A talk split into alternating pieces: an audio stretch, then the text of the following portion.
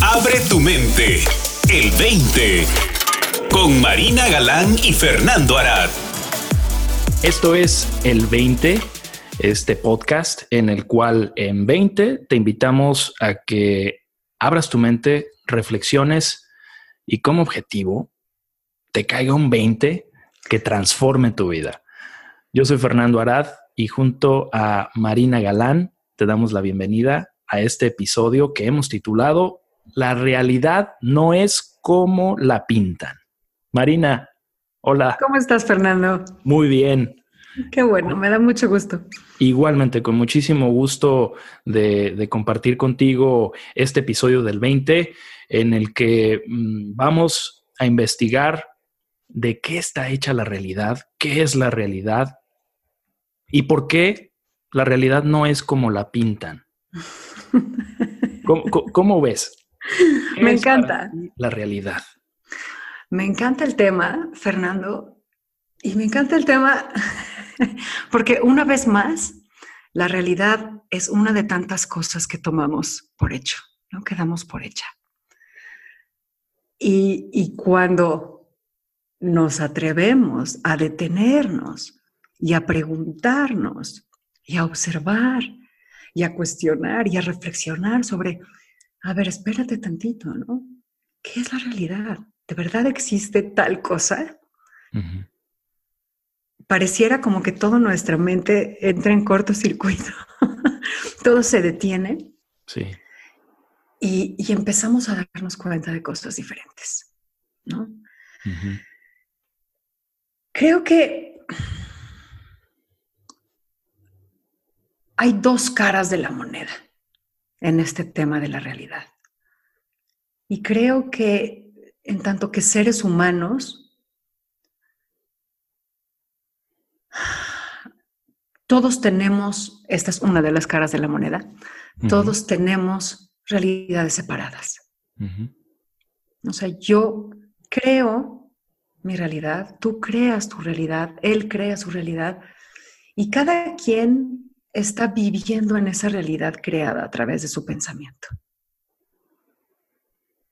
Y el otro lado de la moneda es, pues hay una realidad real, ¿no? Aunque, aunque suene cacofónico, pero hay una realidad real, que es una realidad compartida, pero que no siempre estamos en contacto con ella y no siempre nos la creemos, como que tendemos más a creernos la realidad separada.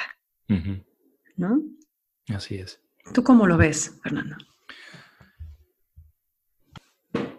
Una pregunta fundamental, como toda esta serie de episodios y, la función principal de esta, de esta serie en el 20 es, es hacernos estas preguntas fundamentales, porque como bien lo indicas, Marina, vivimos eh, asumiendo muchas cosas.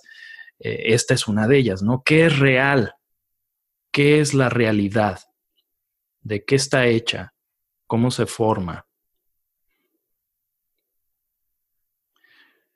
Este entendimiento apunta a que la realidad se forma momento a momento, minuto a minuto, por el pensamiento.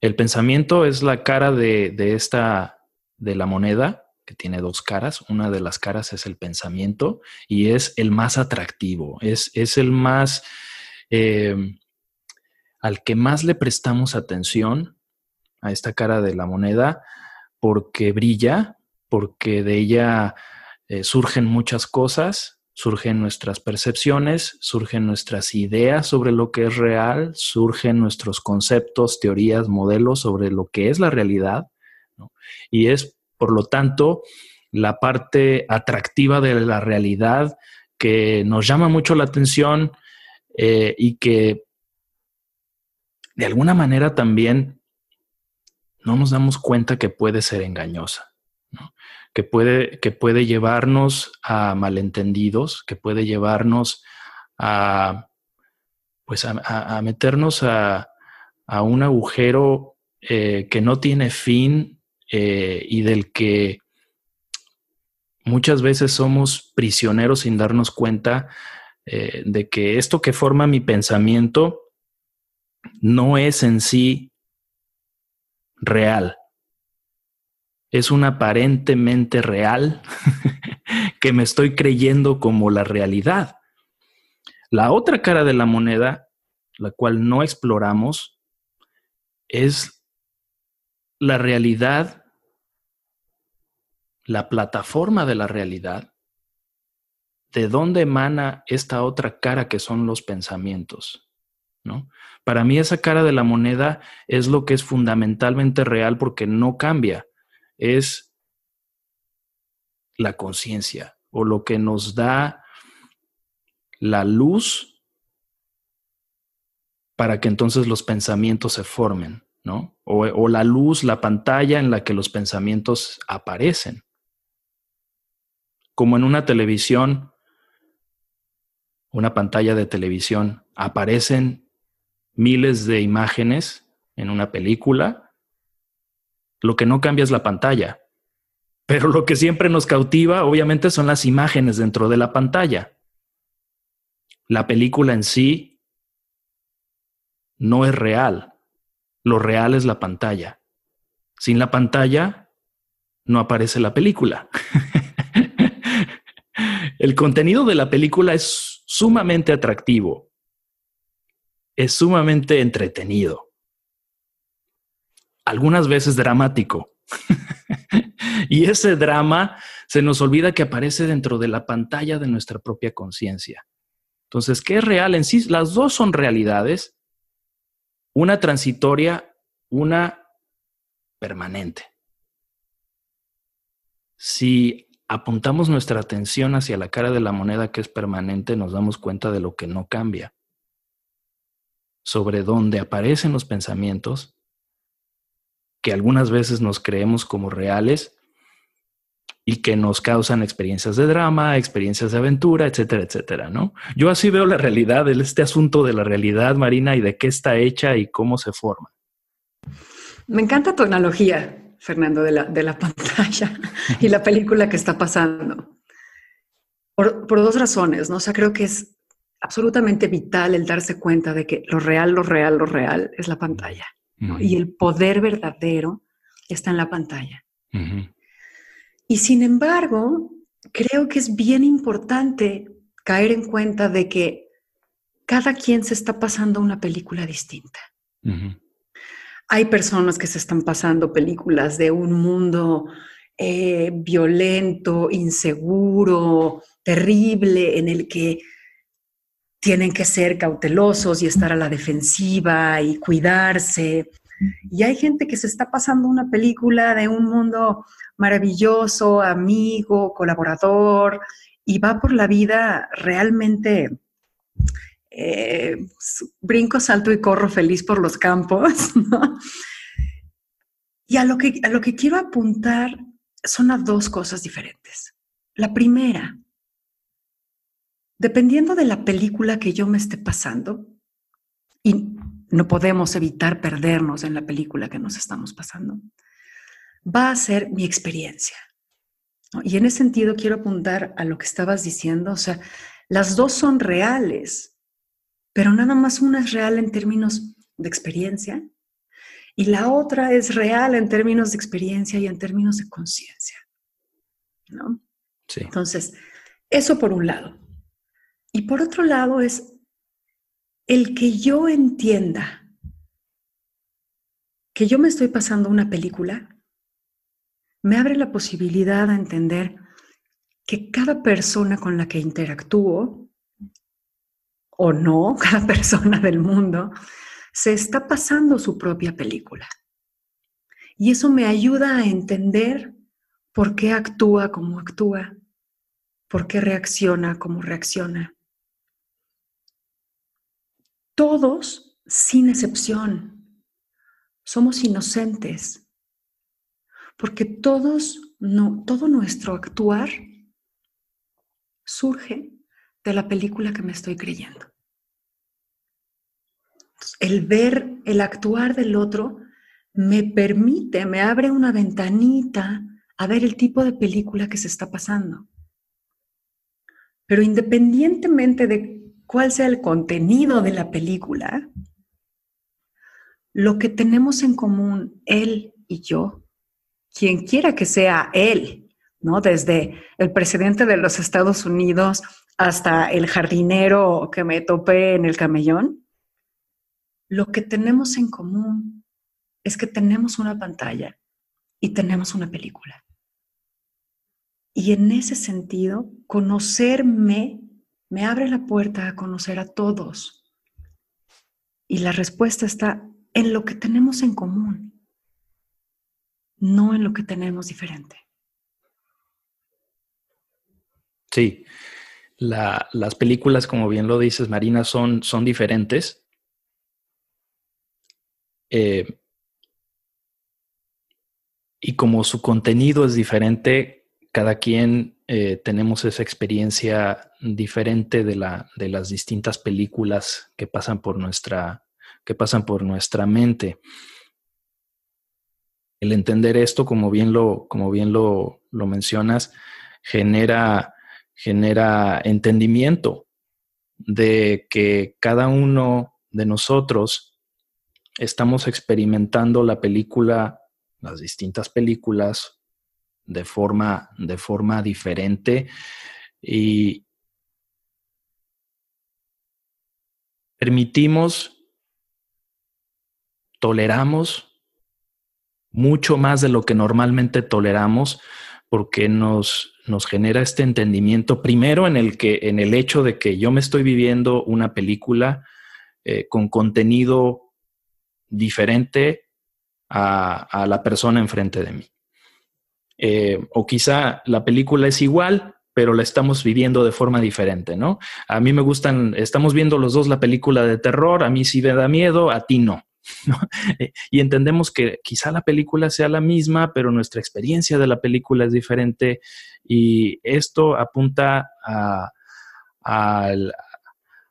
las experiencias diferentes, las eh, realidades separadas, como lo mencionabas al principio, que al final nos trae al común denominador, que es la pantalla. ¿no? La pantalla es idéntica para todos nosotros, sin importar qué película aparece dentro de esta pantalla y cómo se experimenta. La pantalla es exactamente igual para ti y para mí, y eso es lo que nos une, es lo que, es lo que nos, nos da un común denominador de ser, ser humano, ¿no? el, contenido va a variar. ¿no? Completamente, Fernando, ¿no? Pero es igual que los sueños, ¿no? O sea, el contenido del sueño no es lo relevante. Lo relevante es que es un sueño y que puedo despertar.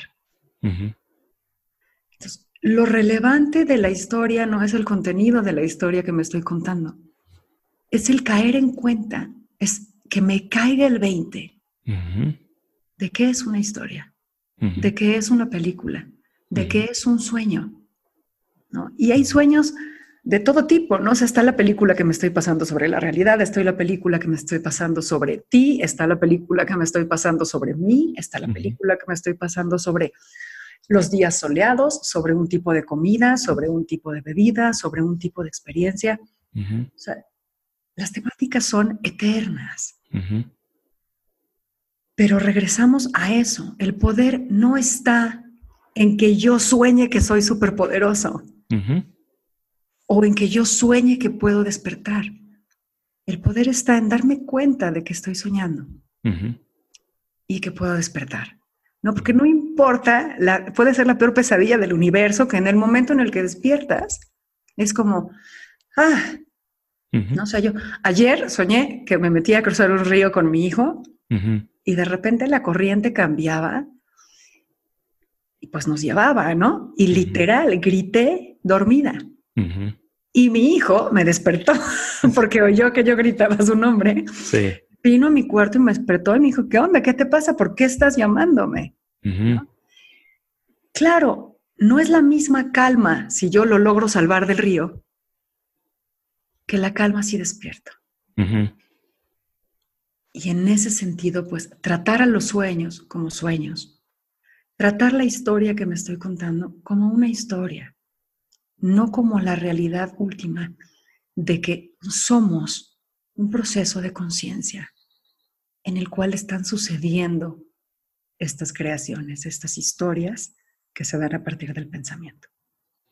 Sí, ese, ese sueño del que hablabas no solamente se da cuando estamos en la cama, ¿no? Se da también cuando estamos despiertos en el día. Y eso es lo que normalmente no nos damos cuenta de que estamos, de que estamos soñando de manera continua, ¿no? En las, en las tradiciones del chamanismo, pues se habla esto de que la realidad es un sueño. Es, es una forma de decir de que la realidad es un pensamiento. Estamos pensando, estamos soñando distintas realidades y el despertarnos al hecho de que estamos soñando es lo que, es lo que nos genera el entendimiento, la realización. Estos 20 que nos empiezan a caer de que, de que la película, el sueño, el pensamiento que me estoy, que me estoy creyendo eh, no, es, no es la realidad eh, última, como, como dices Marina, es, es, la realidad virtual en la que vivimos eh, momento a momento. Por eso no es como la pinta, ¿no? Esa es la pintura que, se utiliza, el pensamiento es la pintura que se utiliza para formar realidades, más no es la realidad, es la realidad en sí. Exactamente, Fernando, ¿no? A mí hay una analogía que me sirve muchísimo, una metáfora, que es, pues, yo puedo tener una hoja en blanco y con tinta puedo pintar unicornios y abejas y eh, florecitas o puedo pintar monstruos, ¿no? Y holocaustos y aberraciones. Pero lo que es real es la hoja, ¿no? Y la tinta siempre es cambiante. Y en ese sentido me encantó hace ratito como decías, centremos nuestra atención en lo que permanece, no en lo que cambia. Y ahí es donde está, al final del día, pues la, realidad última. Si bien en términos de experiencia, o sea, un lado de la moneda, podemos experimentar lo que sea que la tinta pinte, el otro lado de la moneda nos permite experimentar siempre la hoja en blanco, sobre la cual la tinta está siendo utilizada para crear una y otra y otra y otra experiencia. Pero antes de la experiencia está esta conciencia primordial que hace posible la experiencia. un poquito, un poquito como dicen, ¿no? Que, que, para que viajen las ondas del sonido necesita existir el silencio, ¿no? Y donde no hay silencio, así en el espacio exterior, donde no hay silencio, no puede haber sonido porque no hay donde las ondas viajen. Para que exista una experiencia, necesita haber una conciencia previa. Y esa, esa es la realidad a la que estamos apuntando. Entonces, no, no es ni como la pintan, ni como la pinto, ni como la han pintado jamás. Sí, ¿no? Sí, sí. Está detrás de lo que está pintado el artista y no la obra de arte, ¿no? Aunque es las dos. la obra de arte se convierte en el artista, el artista se convierte en la obra de arte. Eh, y eso hace que nuestra vida se vuelva armoniosa, eh, deliciosa, incluyendo cuando pintamos o vivimos una pintura que aparece dramática, eh, terrorífica o bella llena de florecitas y mariposas. pero así como el poder, de, el poder del despertar no está dentro del sueño. El poder del artista no está en la obra. No, está en el artista. Excelente. Y todos somos artistas y todos andamos pintando como locos. Marina, ¿por qué no nos recuerdas ya para, para concluir este episodio del 20? La realidad no es como la pintan. ¿Cuál es la invitación para ti que nos estás escuchando. Claro, pues con lo que, con lo que queremos dejarlos en esta ocasión es con la invitación a darse cuenta de estas dos caras de la moneda. de dentro de mi realidad personal, ¿qué tanto es real? ¿Y qué tanto me lo estoy inventando? ¿Y qué hay más allá? Nada más, a que noten. La invitación siempre será a darse cuenta para abrir la posibilidad de que caiga por ahí el 20. Perfecto. Gracias, Marina. Muchísimas gracias, Fernando. Nos escuchamos en el próximo episodio de El 20. Para más, visita el20online.com. Abre tu mente. El 20.